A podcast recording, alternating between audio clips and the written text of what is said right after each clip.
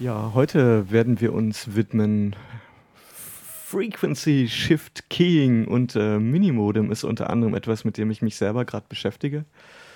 Kix, hast du die Aufnahme schon am Start? Ja. ja. Also wenn ihr euch den Podcast anhört, dann könnt ihr hier geheime Botschaften, die wir euch jetzt per Frequency Shift Keying mit 300 Baut einspielen, dekodieren. Na dann. Starten wir mal. Ich glaube, glaub, das musst du nochmal laut und von vorne mit gleichem Pegel machen. Ja, Sonst klappt das Dekodieren nicht so richtig. Ja.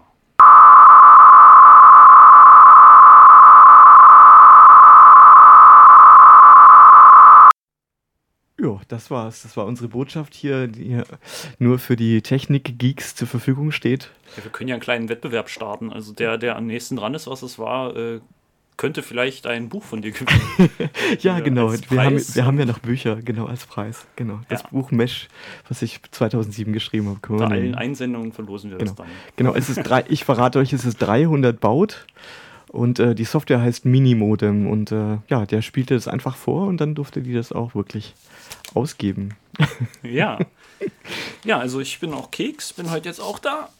Mittlerweile. Ähm, ja, wir wollen uns heute ein bisschen den, den verschiedensten äh, Modulationsverfahren widmen. Aber vielleicht vorher noch mal ganz kurz, oder wollen wir es zum Schluss machen? Dann unser. Machen wir das zum Schluss. Ja, also ich würde vielleicht ein bisschen historisch anfangen, ja, was, was so zuerst da war, was man angefangen hat und wie sich das alles aufgebaut hat.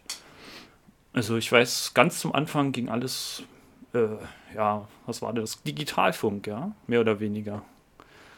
Ähm. Hm, naja, also Modulationsverfahren.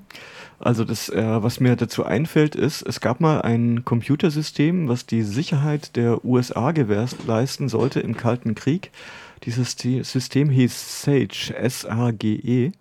Äh, da gibt es äh, Originalfilme aus dieser Zeit in amerikanisch-englisch ohne Untertitel auf äh, www.archive.org. Das ist schon, ja, wenn man das heute sieht, ist sehr, sehr bizarr. Und dieses Computersystem, das war über die ganze USA verteilt und äh, digital und dafür brauchten die Datenübertragung. Und die Firma Bell hat dafür ein Modem konstruiert. Ich glaube, das, hieß, das Modell hieß Bell 101 oder 102. Und das hat eben über sogenanntes Audio Frequency Shift Keying Daten übertragen. Das ist, das ist quasi, ähm, was ist das genau? Also ich meine, ich kenne jetzt von zu Hause oder mehr oder weniger aus dem Radio Amplitudenmodulation, Frequenzmodulation, Shift Keying habe ich auch schon mal gehört. Ähm, Gibt es da jetzt das, äh, das, kann man ja vielleicht ein bisschen auseinandernehmen, ja. Also so das Normale, was man nimmt. Oder, oder wie wird das? Ich habe jetzt lass, lass uns doch irgendwie mal einsteigen, ja? Ja, okay, können wir machen. Ähm, die, es, ist eine, es ist eine digitale Nachrichtenübertragung, die über existierende äh, Audiokommunikationssysteme funktioniert. Deswegen heißt es Audio Frequency Shift Keying. Es werden einfach zwei analoge Töne übertragen, zum Beispiel ähm, 2200 Hertz und 2400 Hertz. Und die entsprechen dann eben Mark and Space oder 0 und 1. Das ist ein sehr einfaches Modulationsverfahren. Es gab später Modems, die hatten halt äh, Gemische an, aus ganz verschiedenen Tonfrequenzen, um eben die, die Datenrate zu erhöhen. Äh, man spricht da in dem Zusammenhang von Baut, also dieses äh, klassische Bell 100 2 oder 3 Modem, das konnte zum Beispiel als höchste Geschwindigkeitsstufe konnte das 300 Baut, das waren 300 Zeichen pro Sekunde. Das ist vielleicht auch ganz mal interessant, was jetzt genau so ein Baut ist, ja. Also es gibt ja, gibt ja zwei Sachen, einmal so eine Bitrate und eine Bautrate. Genau. Vielleicht sollten wir nochmal kurz drauf eingehen, was jetzt der Unterschied da drin ist. Also sagst du, du hast zwei Zustände und das, ähm, diese, diese Zustandswechsel, das ist quasi dein Baut. Ähm, jede, jeder Zustand, der übertragen wird, ist ein Symbol und bei dem alten Bell-Modem, das eben mit äh, 300 Baut arbeitet, entspricht ein Baut entweder einer 0 oder einer 1. Aber es gibt auch Modems, die können eben pro Baut mehrere Bit gleichzeitig übertragen. Also, dass ein Signal eben nicht nur eine 0 oder 1 trägt und rein binär ist, sondern eben mehrere Zustände hatte, zum Beispiel acht verschiedene Zustände oder 64 verschiedene Zustände bei einem Symbol. Das heißt, es lassen sich mehrere Bit übertragen. Aber dieses alte Verfahren hat eben 0. 0 oder 1. Ja, ist ein bisschen wie beim Mausen, ja. Bloß da ist es zeitlich gesehen noch was anderes. Ja. Da hast du ja ein festes Raster, wo du deine Symbole quasi detektierst, mehr oder weniger, ja. Also mit diesen 300 Baut, 300 Mal pro Sekunde fängst du dort an. Sekunde? Ja. 300 äh, Symbole pro Sekunde, also man kann 300 Bit pro Sekunde übertragen, also in, in dem Fall mit so einem einfachen Modem. Ja. Eigentlich müsste sowas relativ leicht zu emulieren sein mit moderner Software. Ähm, eigentlich muss man ja keine Hardware-Modems mehr kaufen, zumal man kann eigentlich diese Töne mit einer Soundkarte empfangen und senden. Und es gibt auch Open-Source-Programme, die zumindest also so Amateurfunk übliche Datenraten mit einer grafischen Umgebung benutzbar und auswertbar machen. Aber ich war auf einer Suche nach etwas, was man an so einen Router anschließen kann, auf dem zum Beispiel OpenWRT läuft. Also ich habe eine Software, die heißt der Minimodem von Mustafa Kamal, das ist ein Ubuntu-Entwickler. Habe ich portiert für OpenWRT, also habe da das passende OpenWRT-Makefile geschrieben. Und ich habe jetzt schon bei mir auf dem Tisch also die Möglichkeit, ähm, bis zu 8000 äh, Baut oder 8000 Bit pro Sekunde analog über Ton zu übertragen indem ich eine USB-Soundkarte in den Router eingesteckt habe. Ähm, was mir jetzt als Funker oder ähnliches ähm, in Sinn kommt, ähm, wie sieht es denn aus mit der Synchronität zwischen den Geräten? Also ich meine, ich muss ja irgendwo wissen, 300 baut, ja, das ist jetzt noch nicht extrem schnell, aber wenn ich jetzt zum Beispiel eine Uhr habe, die äh, ein bisschen schneller läuft oder länger läuft, langsamer läuft, äh, und ich eine ganze Menge Daten habe, die ich übertragen will, habe ich jetzt äh, bei diesem Minimodem dort Möglichkeiten, sage ich mal, eine Synchronität zwischen den Systemen herzustellen? Oder dass ich, oder im Moment ist es eine, eine ganz einfache Software, die hat einen Schalter für, für Senden und Empfangen. Du kannst die Datenrate einstellen. Äh, die kannst du eigentlich fließend einstellen. Also zwischen 0, irgendetwas. Also es, es gehen halt auch Bruchteile äh, von Baut. Also mhm. wenn man jetzt wirklich mit ganz langsam etwas über, übertragen will oder halt auch mehrere tausend baut die Software, die kann einfach nur senden und empfangen und im Regelfall überträgt sie einfach ASCII-Text ja. oder Bordeaux-Code. Äh, also 7, 7 Bit und 1 Stopp-Bit oder 5 Bit und 1 Stopp-Bit. Ja, also müsste man, wenn man jetzt irgendwelche Sicherungsmaßnahmen da drüber packen möchte, das in der Software dann realisieren. Also ich kenne zum Beispiel, dass man was man jetzt zum Beispiel auch äh, bei, bei unserem WLAN benutzt, dass man sich ein bestimmtes Muster nimmt und äh, daran äh, Informationen wiedergewinnen kann. Oder dass man sagt, äh, man hat jetzt ein Bit und das möchte ich jetzt nicht in einen Baut packen, sondern ich nehme jetzt mehrere von den Dingern und sage, äh, ich möchte dafür sicher gehen, dass das beim anderen ankommt und das mit einer gewissen Wahrscheinlichkeit, ja. Genau, und ähm, was man da halt braucht, ist, muss man zum Beispiel gucken, wie, wie lang so eine Nachricht ist. Mhm. Ähm, also wie viel, wie viel Bits man in, in einem Zug äh, überträgt, den man dann mit einer Prüfsumme überprüft. Also man hätte ja gerne äh, Werberteam, also ja. stimmende Nachrichten. Bloß wenn man halt ähm, ja, es, es, ist im Prinzip antiquierte Technik. Es geht alles noch, noch zu Fuß. Ja. Äh, warum mich das reizt, ist, ähm, ich habe früher mit einem Funkamateur zusammengearbeitet, mit David Rau, mein australischer Kollegen, mit mhm. dem ich äh, die Hardware von der Mesh Potato damals entwickelt habe. Und der hatte die Idee, als Australier irgendwie in Ozeanien halt irgendwelchen Inseln irgendwelche Datenverbindungen zukommen zu lassen. Also es kam, nachdem ich ihm halt das Batman-Protokoll und so erklärt hatte, kam halt bei ihm die Idee, warum nicht irgendwie über Kurzwelle auch Mesh-Netzwerke aufzubauen. Ja. Man kann natürlich keine Videos drüber streamen, aber wenn man zum Beispiel auf einer einsamen Insel lebt oder sich äh, auf einem Segelboot befindet, ist man eigentlich ganz glücklich, wenn man zum Beispiel E-Mails empfangen kann. Da hat man ja nicht so hohe Ansprüche an die Bandbreite. Ja, und die Wellen, die kommen auch rum um den Planeten. Also Kurzwelle, Ultrakurzwelle, naja, vielleicht noch nicht so ganz, aber ähm, sie, sie nehmen dann wenigstens noch ein bisschen die Erdkrümmung auf, ja? Äh, die Kurzwellen nicht, die, die Lang- und Längstwellen genau. und die Mittelwellen tun das. Wobei äh, die Längstwellen, die bewegen sich, die biegen sich quasi wirklich um die Erde rum. Für die Längstwellen ist die Erde so etwas wie ein Hohlleiter, also wie ein Kabel, also wo die, die Erde ist die Erde und die Ionosphärenschichten darüber sind quasi der, die, die zweite Schicht, also wie in einem Koaxialkabel. Äh, Kurzwellen und Mittelwellen, die werden halt reflektiert an Ionosphärenschichten und dadurch können die äh, über den Horizont hinaus funken. Längere Wellen tun das sowieso, also man hat so eine Faustformel äh, bis zum Horizont und dann nochmal 33 Prozent mehr. Also wenn die Wellenlänge ausreicht und man genügend Sendeleistung hat, man kann in gewissem Rahmen auch durch so äh, Brechungseffekte auch um die Ecke funken.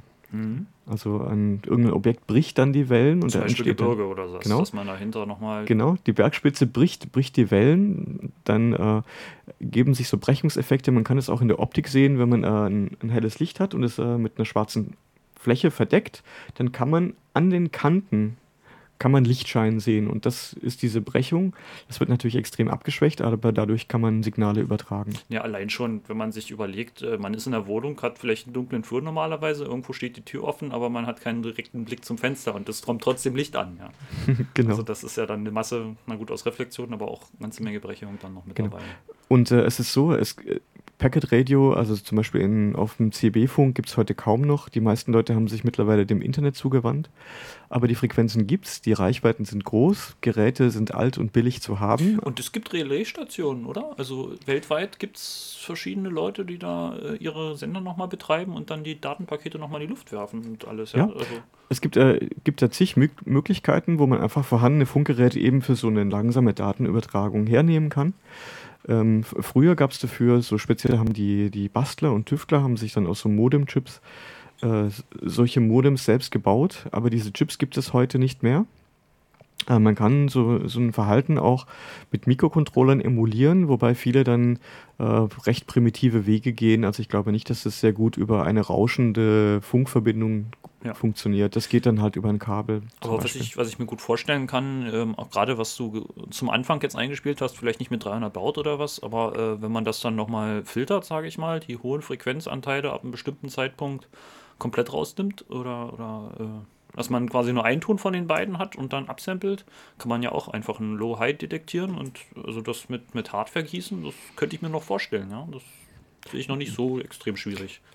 Ja, ich, ähm, ich, ich wollte noch sagen, seit, seit Jahren oder seit ja, über, einem, über einem Jahrzehnt habe ich das immer wieder mal probiert, äh, so Daten zu übertragen mit so Open Source Software. Also für Linux gibt es eine Software, die heißt äh, Sound Modem von einem Schweizer Funkamateur namens Thomas Seiler. Aber die funktioniert einfach nicht richtig. Und äh, das Minimodem hat auf Anhieb funktioniert. Mhm. Und äh, jetzt arbeite ich gerade mit Kamal zusammen, die ganzen Handbremsen, die er da in den Code eingebaut hat, irgendwie auszubauen. Also er hat zum Beispiel so Dinge gemacht, ähm, er berechnet da Sinuswellen, also er berechnet die wirklich, also mit mathematischen Funktionen, die es in der CPU von dem Router halt nicht gibt. Der Router muss dann mit seinem Prozessor äh, Sinusberechnungen mit Fließkomma emulieren. Das Absurde dabei ist, dass, dass er, ich glaube auch so wie andere Entwickler vergessen haben, dass die Soundkarten, die dann das Tonsignal ausgeben, ja nur eine bestimmte Samplingrate haben. Ja. Also die können, die, die übertragen das dann in Impulsen unterschiedlicher Höhe. Ja? Ja, ja. Und ähm, da ergibt sich dann schon das Problem, da kann man noch so genaue Sinuswellen berechnen. Wenn man die dann mit hoher Geschwindigkeit über eine Soundkarte ausgibt, da kommen da sowieso nur noch ja, grobe, rechteckige die Signale an, die, die sich so ein bisschen in die Richtung von Ja. so etwas überhaupt nur annähern können. Naja, ein paar Kondensatoren dazwischen und dann wird wieder rund. Also ich, ja, ich habe auf jeden Fall Spaß und ähm. Habe das auch schon Leuten gezeigt. Da war das noch so langsam und ruckelig, aber wir machen so jeden Tag irgendwie große, große Schritte voran. Also in kurzer Zeit kann man das dann veröffentlichen. Ich meine, Minimodem gibt es schon. Also wer Lust hat, mit einem PC rumzuspielen, da ist es wirklich nur apt-get install, wenn man Debian oder Ubuntu verwendet und dann hat man das oder man kompiliert sich das. Kommt aus der Soundkarte rausgeputzelt. Dann, dann kommen die Signale aus der Soundkarte, genau. Und ja, also ich weiß nicht, ob das anderen Leuten auch Spaß macht. Also ich habe jedenfalls eine Menge Spaß damit. Dann müssen wir und- wieder einen Audiokoppler basteln, ja? Genau, und wir haben ja heute schon den ersten Beitrag geleistet und hier irgendwie geheime Botschaften per FSK übertragen. Ja, FSK, das ist interessant. Ja, das kann man sicher dann auch noch äh, ausweiten, dass man, äh, wie du gesagt hast, mit mehreren Modulationsebenen arbeitet, dass man verschiedene Trägerwellen dann nimmt und, und dort äh, statt zwei Symbole pff, vielleicht zehn Töne nimmt und dann gleichzeitig zehn oder 16 wird vielleicht das nächste. Genau, dass man äh, pro, pro Symbol mehrere Zustände übertragen kann, äh, nicht, Genau. nur, nicht nur zwei. Ja. Und das würde dann in der Geschwindigkeit bedeuten, also eine Verdoppelung der Zustände ist eine Verdoppelung der Geschwindigkeit, richtig? Ja. Das ist, also 2 wäre dann 2 Bit und Genau, dann könnte man pro Symbol 2 Bit übertragen, beispielsweise. Oder man packt gleich 64 Tonfrequenzen auf die Leitung, dann ja, aber irgendwann, sechs. genau, das wird dann aber immer, immer, schwieriger mit der Auswertung. Genau, Ne? und das ist das, das Gefährliche mehr oder weniger daran, ne? Wenn man äh, sieht, naja, gut, das funktioniert jetzt bei 2 noch gut, bei 4 gut, bei 8 und irgendwann wird es dann aber ganz schön viel, was man dann erhöhen muss. Also Genau. 256 und dann ist eigentlich vorbei. Genau, und das fängt, das fängt schon mit der, mit der nackten Bautrate an. Ich meine, man kann ja einfach die Frequenz erhöhen der, der Töne und dann kann man mehr Symbole pro Sekunde übertragen. Aber umso anspruchsvoller wird dann halt auch der Bandbreitenbedarf und die Qualität der Leitung. Ja, das ist immer so die Frage, ja, was man, was man hat und was man sich daraus erlauben kann. Genau, und dann muss man sich halt noch ein System ausdenken, dass diese Geräte, die dann irgendwie auf Empfang schalten, wie sie dann sich koordinieren, im Prinzip muss man quasi eine Art von Protokoll entwickeln dafür. Ich meine, es gibt sicher schon, schon sowas, aber ich habe auf jeden Fall Spaß, das selber auch zu basteln. Und ich habe auch schon dran gedacht, das quasi so als, äh, als Kunstinstallation irgendwo in den Raum zu bringen. Ich habe dann in der Kneipe, also in so einer Nerd-Kneipe natürlich, jetzt nicht in einer normalen Kneipe, habe ich das mal vorgeführt. Und äh, die Leute, äh, also man kann es natürlich mit Mikrofonen und Lautsprechern Ja. eben halt auch machen, da hat man eben schon drahtlose Übertragung. Und dann haben die Leute, kamen dann gleich auf die Idee, so in die Hände zu klatschen und Geräusche zu machen, irgendwie, um die Übertragung zu stören, weil sie konnten dann direkt am Textoutput sehen, dass sie Ja. jetzt gerade das geschafft haben, Ja. das zu unterbrechen. Und dann hatte ich die Idee, man könnte jetzt irgendwie in einen Raum zehn solche Laptops mit einbringen und die könnten dann ein Mesh-Netzwerk aufbauen, akustisch.